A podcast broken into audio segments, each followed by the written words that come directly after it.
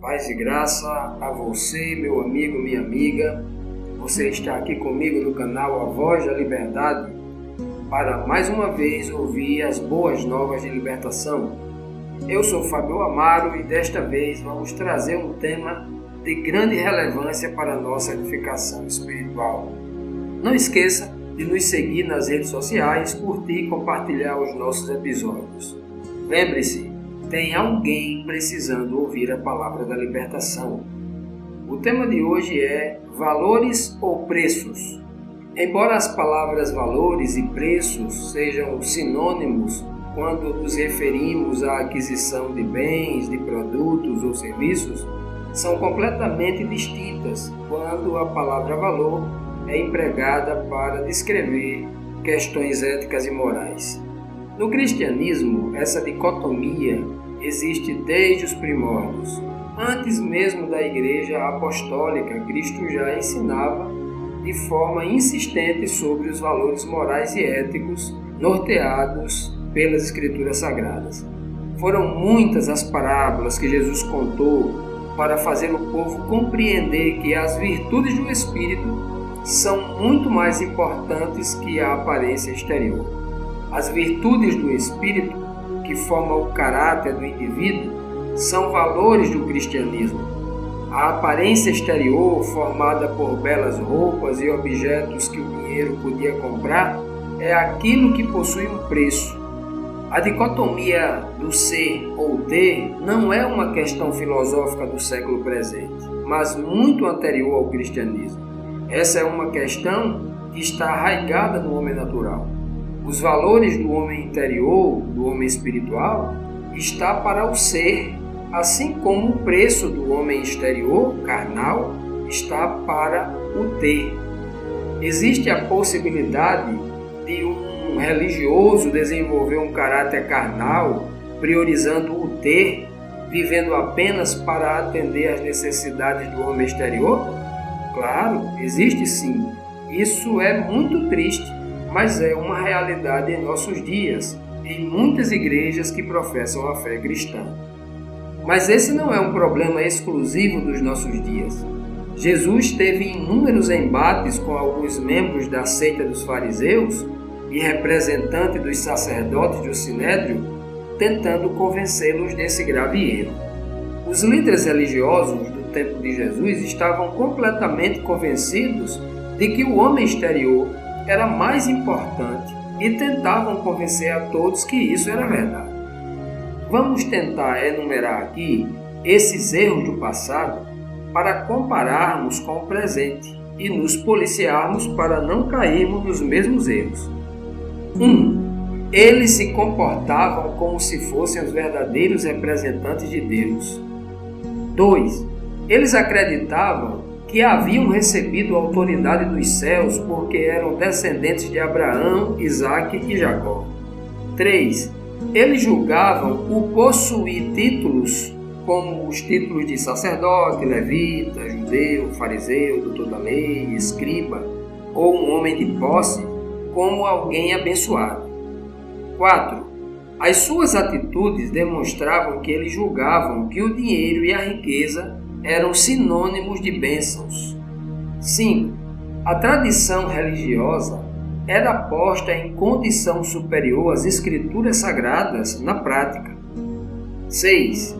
A hereditariedade para eles era uma espécie de garantia ou de passaporte para a salvação. Você que conhece as religiões e os religiosos de hoje deve estar pensando consigo mesmo ele não está falando do passado, mas está falando do presente. É verdade mesmo, nada mudou. As coisas parecem que só pioraram. Vamos comprovar direto na Bíblia esses seis pontos elencados aqui, de forma prática e direta. Então ficará muito mais fácil enxergar esses erros sendo repetidos na igreja atual para que também não cometamos esses mesmos erros e nem nos posicionemos contra Cristo ou contra sua obra. Vamos lá, vamos para o primeiro para o primeiro item. 1. Um, os líderes religiosos dos judeus se sentiam os verdadeiros representantes de Deus na terra? Então Jesus disse à multidão e aos seus discípulos: Os mestres da lei e os fariseus se assentam na cadeira de Moisés. Obedeçam-lhes e façam tudo o que eles lhe dizem, mas não façam o que eles fazem, pois não praticam o que pregam. Mateus 23, de 1 a 3. Os líderes religiosos dos judeus se sentiam os donos da fé. Eles até criaram uma cadeira afirmando-se de Moisés, como se Moisés lhes tivesse deixado o seu trono para eles.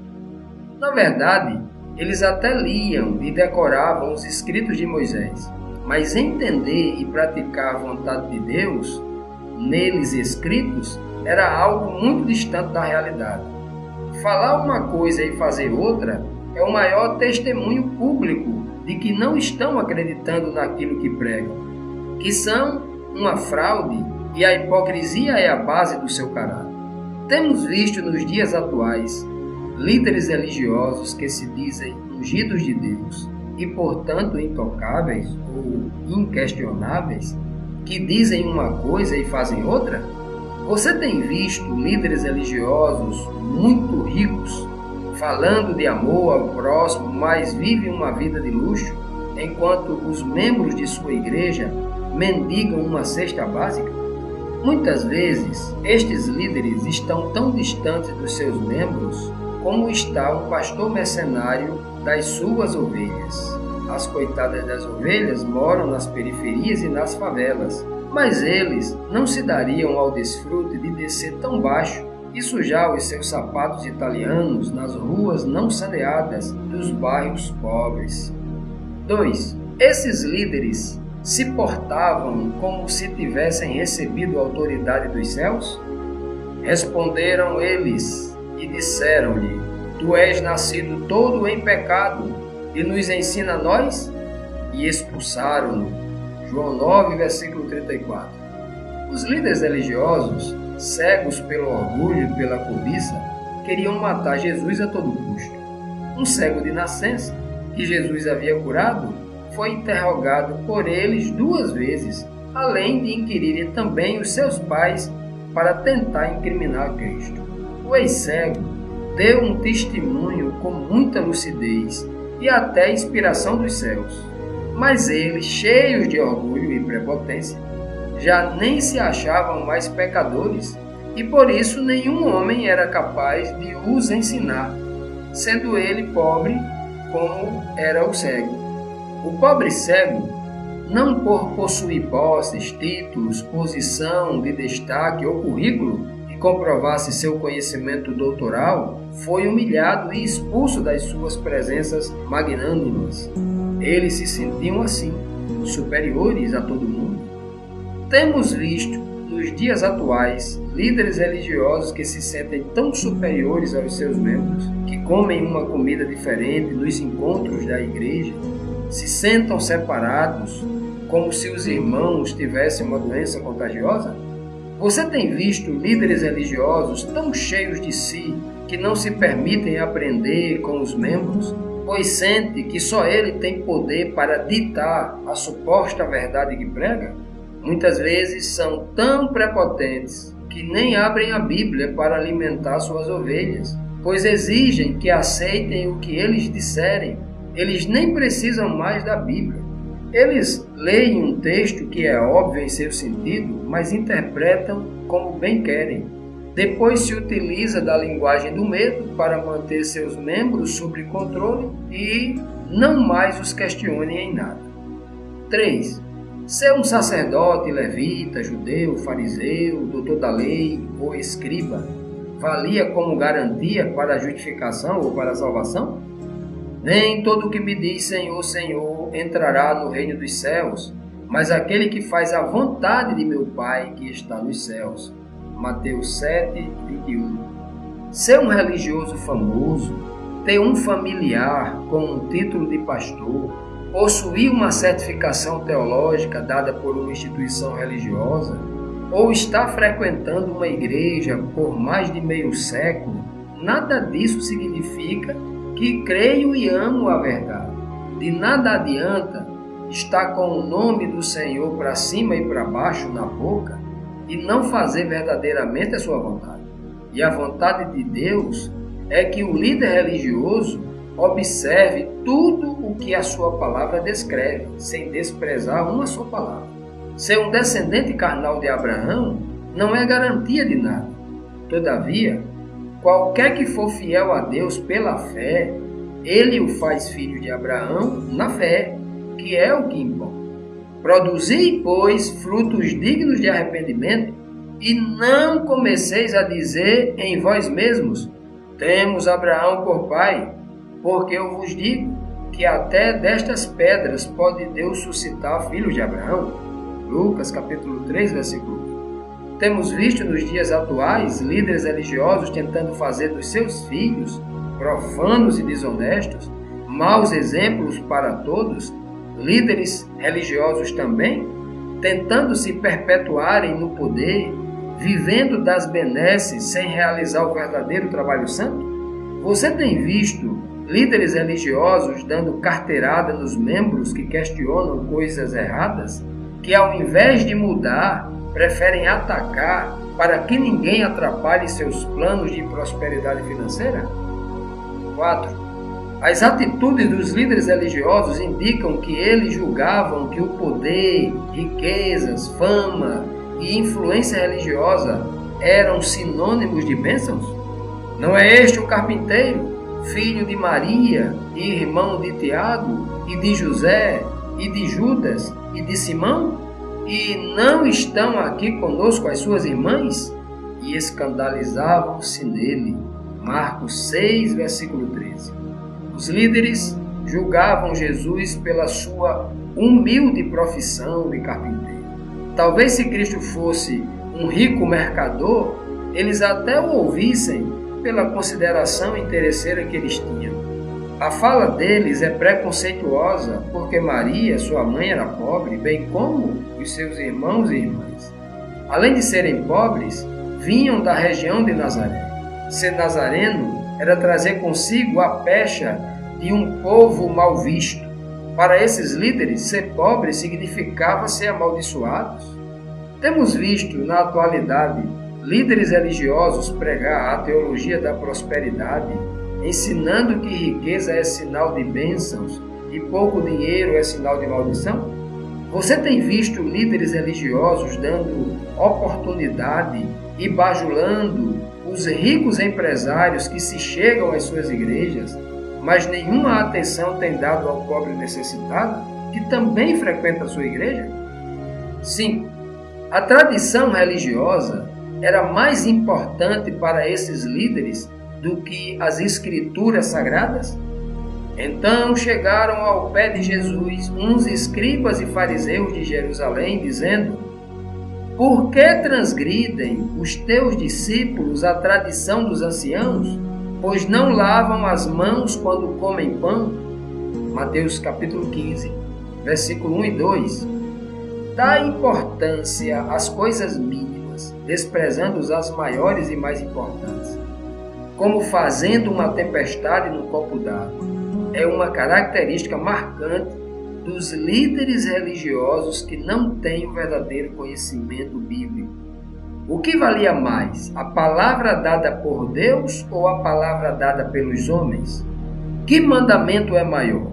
Aquele que é dado por Deus ou aquele que é dado pelos homens? e que se formam a tradição da igreja.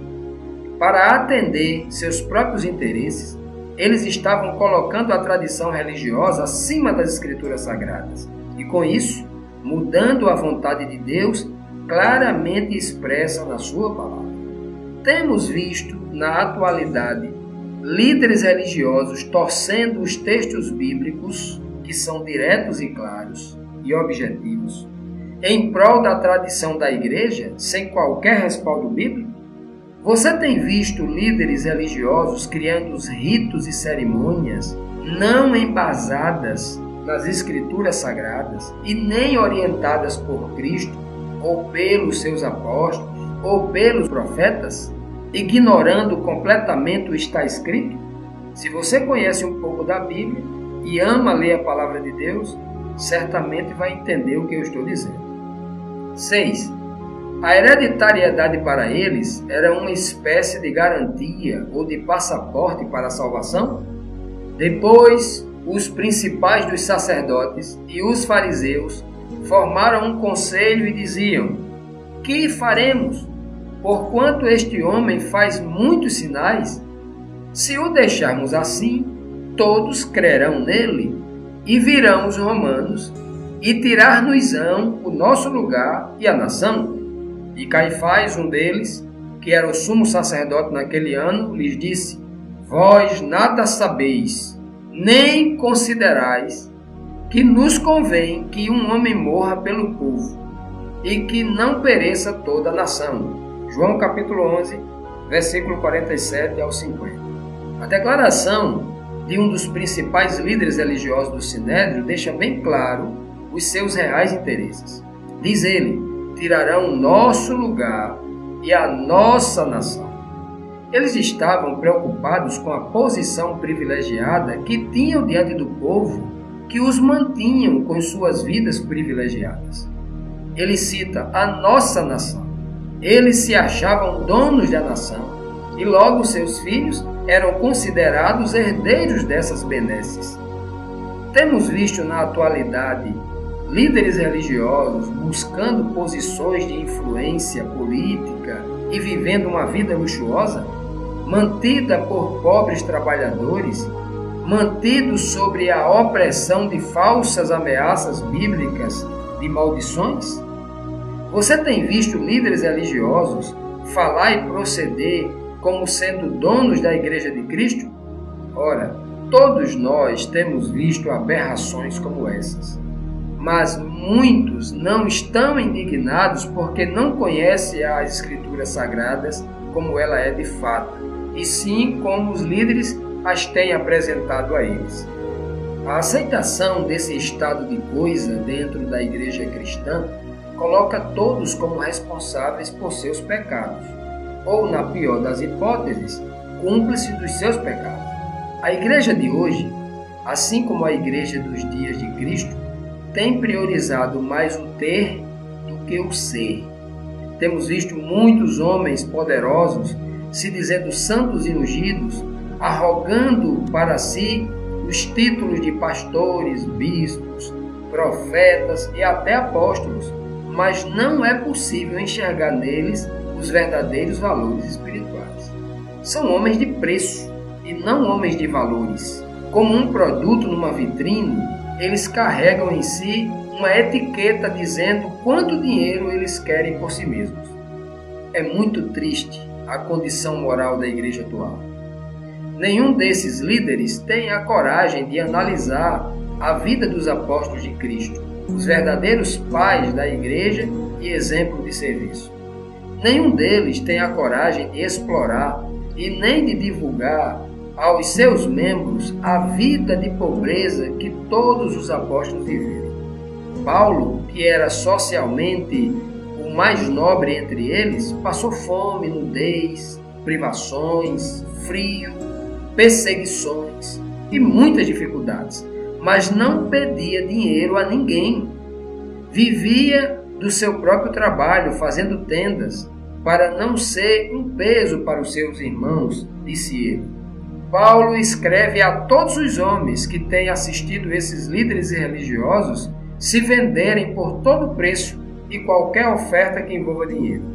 Para os homens e mulheres espirituais, Paulo diz: Vocês foram comprados por alto preço, não se tornem escravos de homens. 1 Coríntios 7, versículo 23. E o apóstolo Pedro complementa falando sobre essa moeda e o preço que comprou a nossa liberdade. Sabendo que não foi com as coisas corruptíveis como a prata ou o ouro que fostes resgatados da vossa vã maneira de viver, que por tradição recebeste dos vossos pais, mas com o precioso sangue, como de um cordeiro sem defeito e sem mancha, o sangue de Cristo. 1 Pedro capítulo 1, versículo 18 e 19. Os apóstolos de Cristo, a exemplo de seu mestre, não tinham preços, mas eram homens de valores e de virtudes espirituais. Diante desse cenário atual, é bem propício aplicarmos as célebres palavras do renomado jurista Rui Barbosa, que escreveu o seguinte: De tanto ver triunfar nulidades, de tanto ver prosperar a desonra, de tanto ver crescer a injustiça, de tanto ver agigantarem-se os poderes nas mãos dos maus, o homem chega a desanimar da virtude, a rir-se da honra, a ter vergonha de ser honesto. Nós só seremos verdadeiramente livres quando olharmos para Cristo e Cristo somente. Qualquer outro exemplo além de Jesus é preciso que enxerguemos nele a pessoa de Cristo. Do contrário, se trata de um mercenário e de um enganador. Homens cujos testemunhos gritantes nos dizem, com todas as letras, que sua busca aqui na terra é dinheiro e fama.